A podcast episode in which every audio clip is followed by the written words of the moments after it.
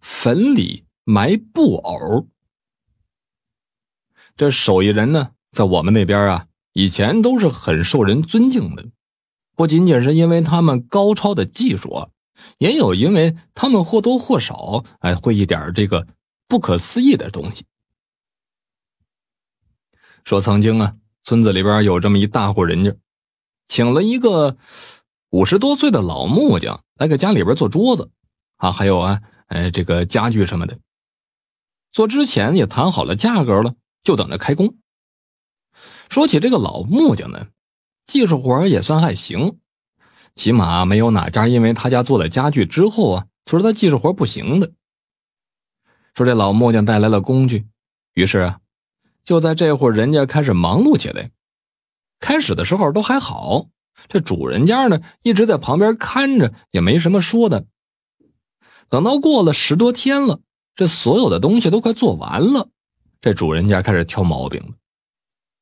呀，你这椅子会不会有问题呀？你看，你看这缝隙这么大，哎哎，你看这桌子，这这怎怎么着一点也不平啊？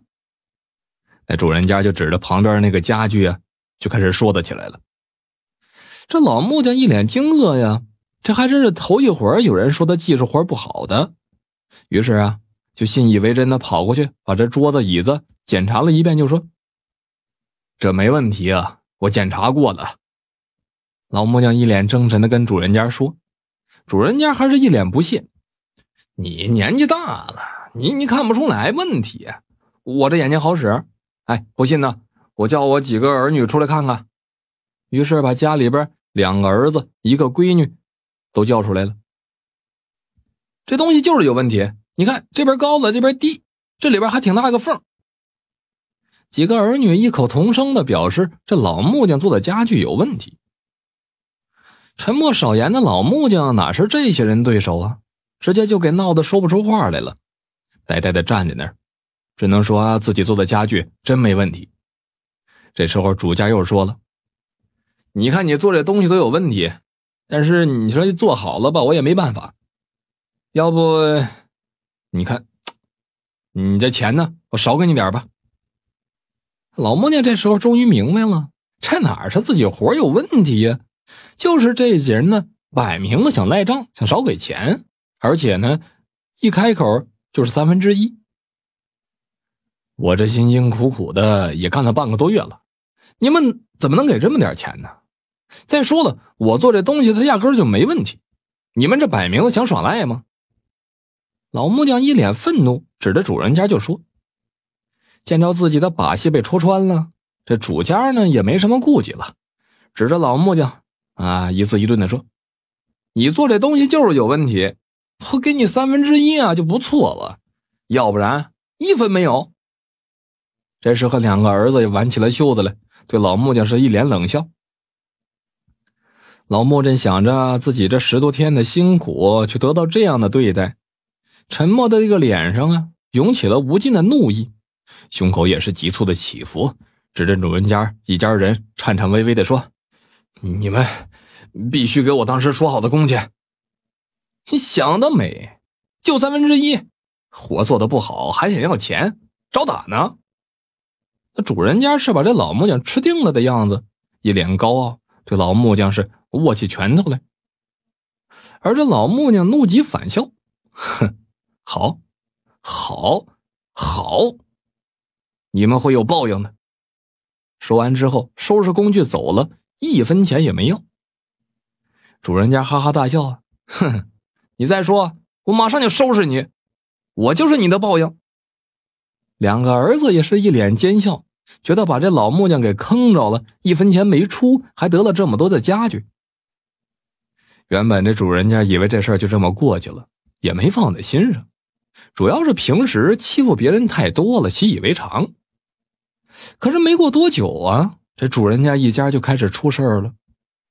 有一天，女儿起床，衣服也不穿，到处的跑，说胡话，而且还神志不清的样子。这主家看了着急呀。送到医院去也没检查出什么毛病来。这会儿那俩儿子又出事了，疯癫癫的，连自己父母都不认了，还对父母是大打出手，然后就躺在床上口吐白沫。之后又是送医院，各种偏方都试过了，不管用。主人家被这些个事儿急的是焦头烂额，就没往这老木匠身上想。不过多久，这主家啊和他老婆也出了问题了，跟中风了似的瘫痪在床。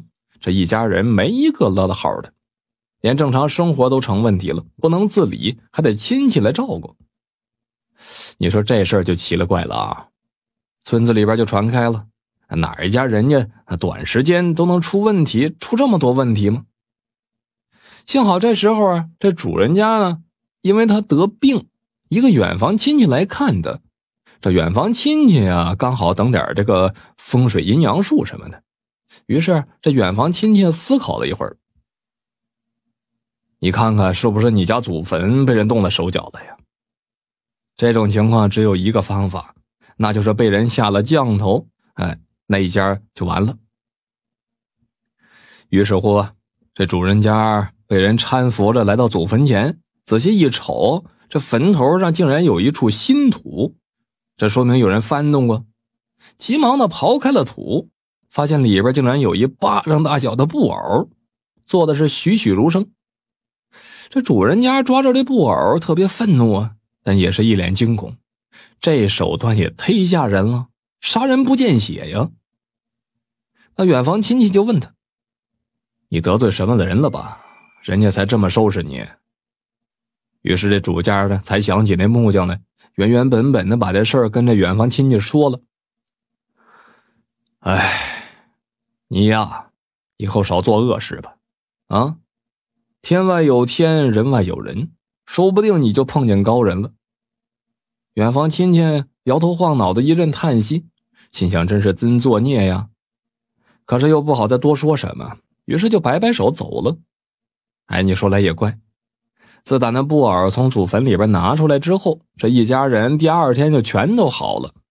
可是主人家也是吓着了，急忙的准备好钱财，还有一大堆的礼物，恭恭敬敬的送到老木匠家里边去。啊，满脸笑意的给他老木匠赔了罪。好了，这就是坟里埋布偶的故事。